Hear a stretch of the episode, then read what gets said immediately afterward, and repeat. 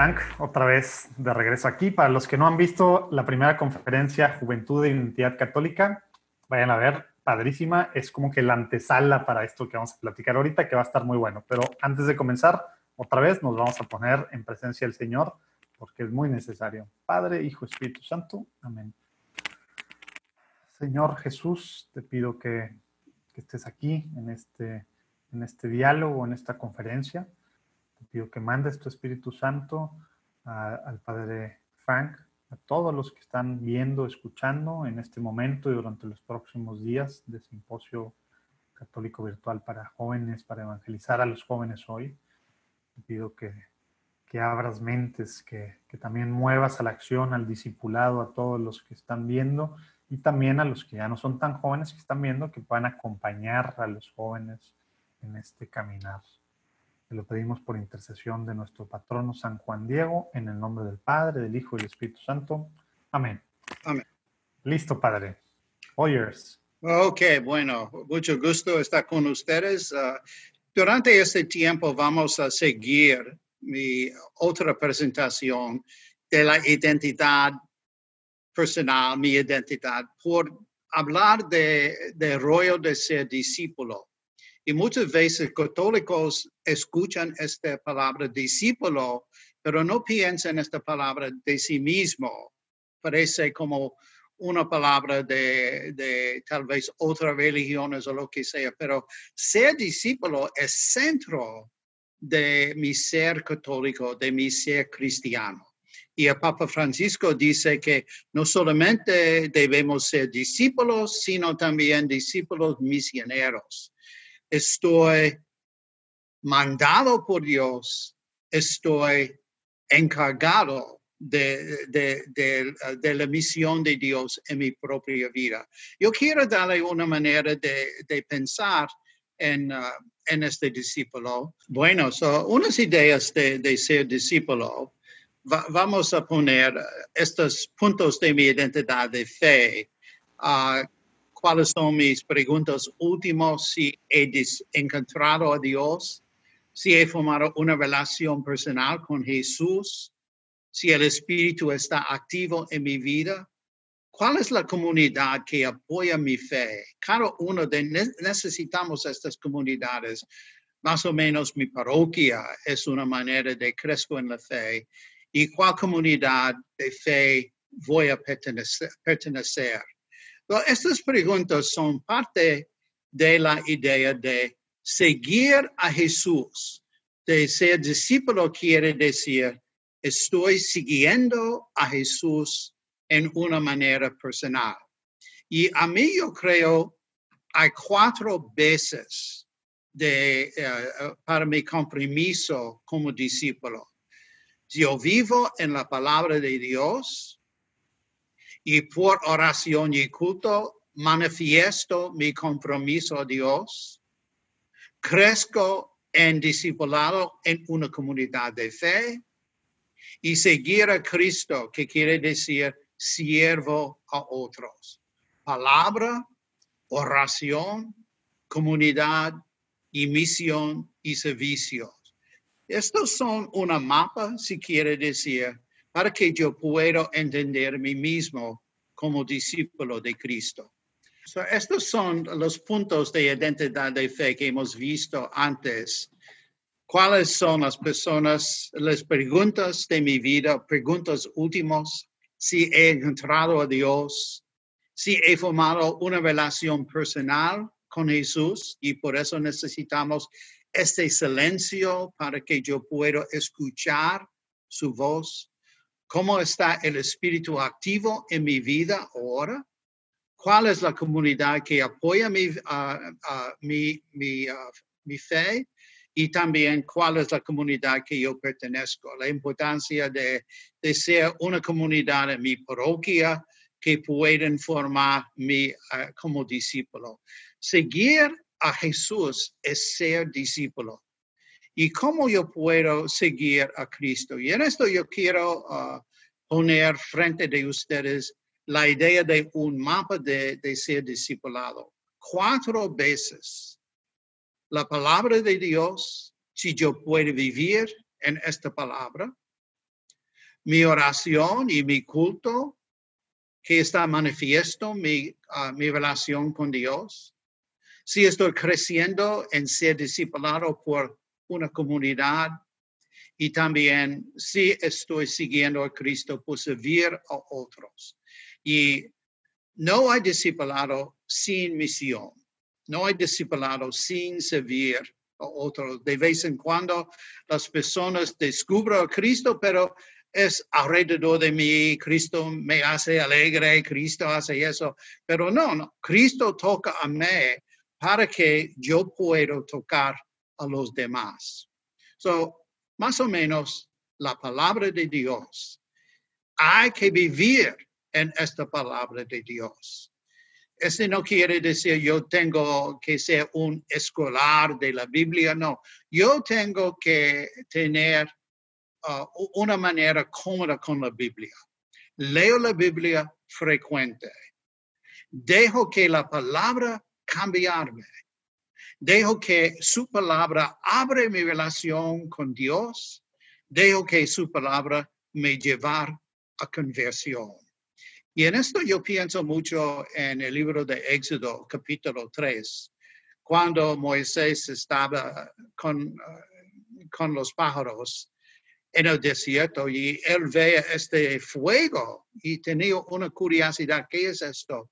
Y en este momento él entró en una conversación con Dios. Dios llamó a él personalmente y él pide de Dios cuál es su nombre para que yo pueda conocerle personalmente.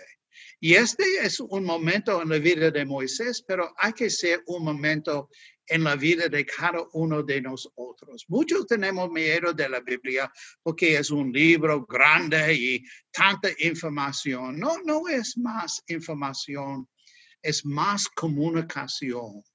Y gracias a Dios nosotros tenemos lecciones escogidas por nosotros. Yo puedo leer al menos el Evangelio de domingo y con este, este evangelio yo puedo quedar adentro de esto. ¿Cuál es este evangelio pidiendo de mí? ¿Dónde estoy en esta historia con Cristo? ¿Cuáles son mis preguntas? ¿Cuál es Jesús hablando a mí? Y por eso yo usamos la Biblia para que yo tenga un vocabulario de fe la Biblia me ayuda a tener cómo yo puedo llamar a Dios, cómo yo puedo conocer a Dios, cómo yo puedo poner este misterio de mi vida, este misterio profundo, cómo yo puedo ponerlo en palabras, palabras para mí y palabras de otros. Y por eso yo no puedo ser discípulo sin la palabra de Dios. La palabra ayúdame a tener una relación con Cristo. Y cuando yo tengo una relación con Cristo, con Dios en el Espíritu, yo tengo que manifestar esta relación.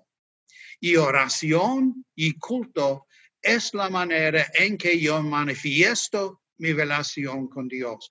Ustedes saben cuando está con amigos buenos, cómo ustedes pueden hablar en una manera libre, una manera personal, una manera que viene de, de profundo de mi vida. También con Dios. Yo puedo hablar con Él, manifiesto, manifestando mi amistad con Dios y la amistad que Dios está mostrándome por Jesús. So, hay que rezar en una manera ordinaria. Tengo un horario diario por oración. Descubro mi manera favorita de rezar, porque uno de nosotros pueden pensar en silencio, otros eh, necesitamos, un libro de ayudarnos a rezar, otros usamos el rezario o lo que sea. ¿Cuál es mi manera favorita de rezar que yo puedo hacer en una manera ordinaria en mi vida? También descubro otras formas de rezar, porque Dios está invitándome siempre de crecer en mi vida de oración. Y mi vida de oración personal necesita una manifestación social, porque yo pertenezco a la comunidad de Cristo. Pongo la misa al centro de mi vida, asisto a la misa cada domingo. Y este eh, en antes pasado tal vez fue una práctica más frecuente. Ahora muchos no asisten a la misa, pero si yo no estoy asistiendo a la misa, ¿dónde estoy recibiendo la palabra de Dios? ¿Dónde estoy recibiendo el sostengo de, de Cristo? ¿Dónde estoy recibiendo este sentido profundo de unión con Cristo en el Espíritu? ¿Dónde es que yo puedo crecer en mi fe con otros que también tienen una relación con Cristo. Terceramente, comunidad. Muchas veces en el mundo moderno las personas piensan que religión es solamente personal. Yo tengo mi relación personal con Dios, pero no hay fe que no viene de una comunidad.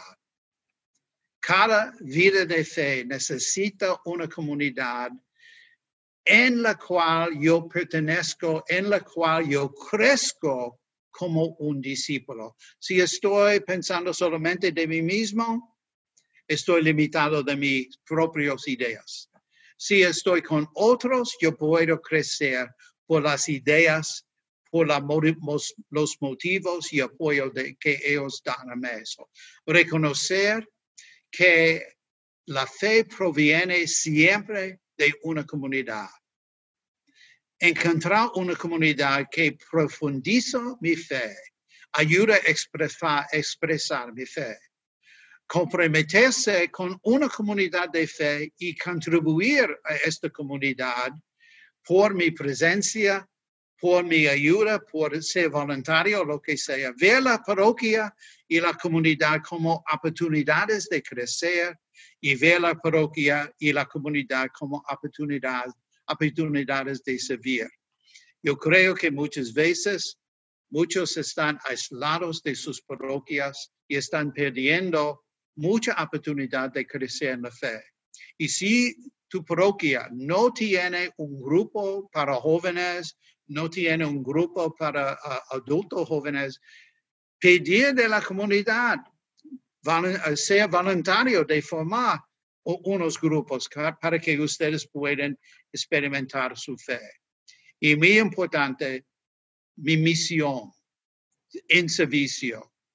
Toda mi relación con Dios, toda la palabra de Dios, toda mi oración, toda mi vida comunal es para que yo pueda ser serviente a otros en el nombre de Jesús. El fruto de, de madurez como discípulo es yo quiero ser siervo a otros como Cristo sirvió a los demás. So, ¿cómo es Dios mandándome con mis talentos, con mis, uh, con, con las cosas específicas de mi vida? ¿Cómo expreso mi fe en servicio a los pobres? Aprendo cómo bajar la pobreza de otros en cualquier forma, porque tal vez eh, su problema es pobreza material, pero hay que ser pobreza social, hay que ser pobreza educacional y hay, que ser pobreza espiritual. Y invito a otros para servir también, para que yo descubra a Cristo como yo puedo ayudar a otros de ser discípulos también. So, estos cuatro forman mi vida como discipulado y también mi identidad personal como un hijo de Cristo. Mi identidad de fe, ayudado por la palabra, por el culto y oración, en una comunidad, mandándome en misión a los demás. Les preguntas, ¿estoy viviendo por el reino de Dios? ¿Estoy viviendo por la visión de Jesús? ¿Estoy viviendo en servicio a otros? Estoy viviendo con el apoyo de una comunidad y estoy viviendo como discípulo de Jesús. ¿Cuál es el camino de mi vida?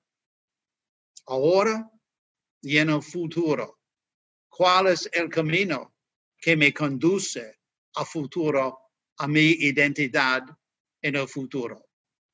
Mira qué, qué transformación tenemos entre hoy y mi futuro.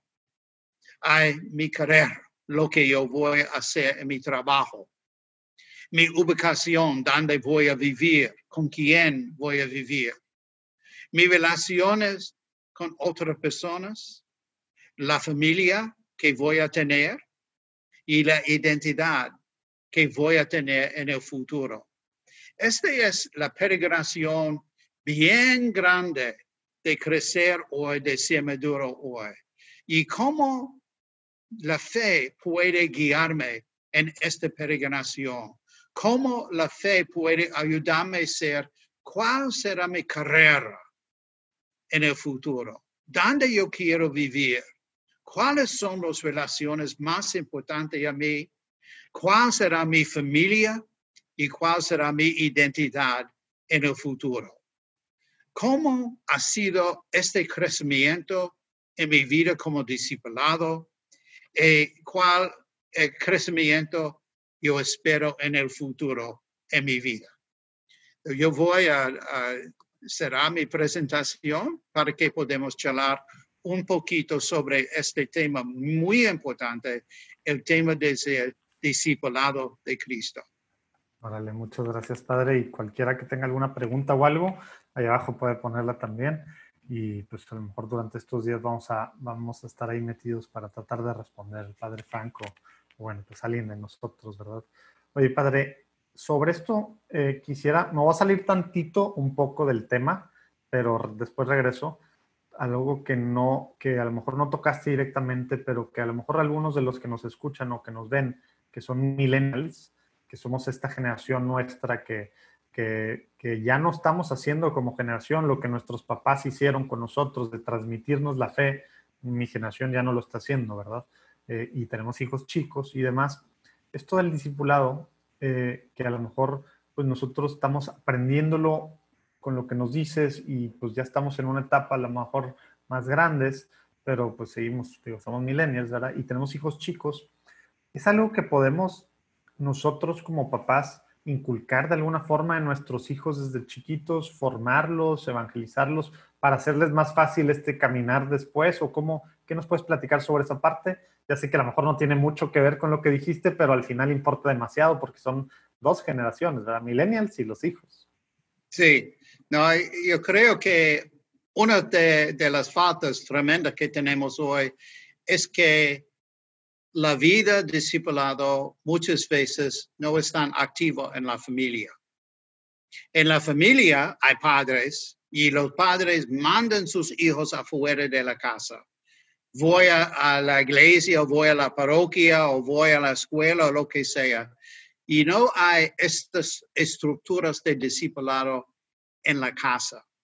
Y cuando la familia está usando la palabra de Dios, cuando los padres y los hijos juntos están haciendo oraciones, cuando juntos están formando una comunidad de ayudar uh, en el crecimiento, cuando la familia está pensando en misión, este pase naturalmente de padres a hijos. Cuando ese no está haciendo en la casa, parece um, un poco artificial para los milenios, para los jóvenes, porque ellos piensan que, oh, religión es lo que los viejos hacen.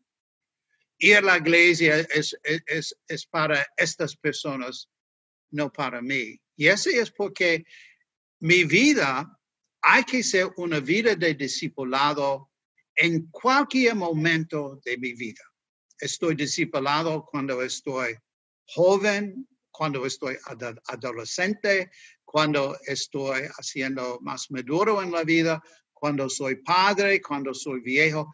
Estas prácticas de discipulado hay que pertenecer a toda mi vida. Y muchas veces en el pasado, los padres tal vez alganazo y los padres mandan a sus hijos afuera de la casa, pero no han sido una práctica de, familiar en la casa y por eso es una falta grande de, los jóvenes hoy. A mí yo creo.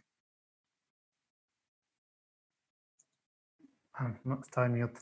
Muy bien, este, pues sí, queda, queda claro eso que tenemos que, que, hacer ahorita.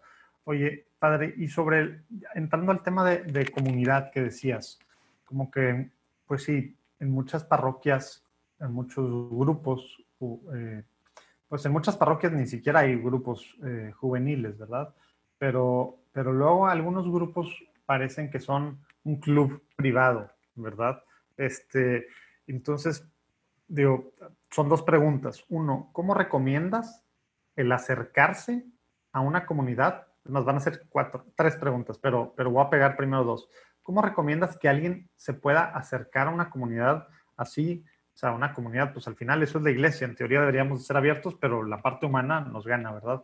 Y a veces son muy cerrados estos grupos y cero evangelizadores, sino son hacia adentro.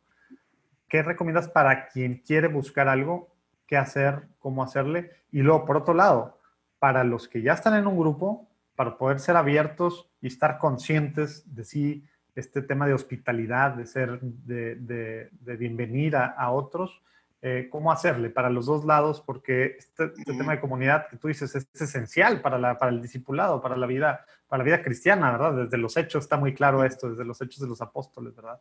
¿Cómo le hacemos, Padre? Sí, hay, hay bastante peligros en estos grupos ju, uh, juvenil, porque muchas veces los jóvenes no tienen una voz adentro del grupo, solamente lo que dice el sacerdote o moderador y más o menos es como una escuela. Yo creo que el Papa dice que los jóvenes tienen una voz importante en formar este grupo. So, si, está, eh, si tenemos estos grupos, hay que ser grupos en que todos pueden compartir en las ideas de, del grupo, del propósito del grupo, de las actividades del grupo y no solamente lo que piensen los adultos y ustedes tienen que seguir a eso. También otro peligro es el grupo sea cerrado en sí mismo. Ese es mi grupo y tú no puedes pertenecer y tal vez eh, vemos esto en los Estados Unidos. Eh, estos grupitos son más o menos de las naciones. los mexicanos no quieren ser con los dominicanos, los dominicanos no quieren ser con los puertorriqueños y ese, ese no, no es un, grupo de Cristo porque un grupo, la comunidad puede crecer solamente por abrir sí mismo a los demás. También con la parroquia, si la parroquia está cerrado en un grupito y no quiere ser abierto a los demás, va a morir más, más y más. So, uh, todos están perteneciendo y hablando, formando que lo, el grupo está abierto a los demás y el grupo tiene un propósito de misión algo misión afuera de las necesidades propias de los miembros de la grupo para que puedan ayudar a otros en misión, para eh, tal vez visitar a una casa de viejos o tal vez visitar a unas personas um, uh, que tienen, eh, están aislados en su casa o lo que sea, para, para ser una persona en misión a los demás y usar el grupo de hacer esto. Estas son eh, unas ideas, yo creo que, sobre estos grupos de jóvenes, unos peligros que podemos uh, evitar si queremos. Órale, muchas gracias, padre. Oye, pues el tiempo se nos va, pero, pero también, nada más una última pregunta. Eh, para los que a lo mejor dicen, pues no hay un grupo en mi parroquia o no hay un grupo juvenil que haga esto o lo otro, ¿qué recomiendas o cuáles serían los pasos que alguien tuviera que seguir para crear una comunidad, para empezar un grupo? ¿Qué hay que hacer? ¿En qué hay que fijarse? ¿Con quién hay que acercarse?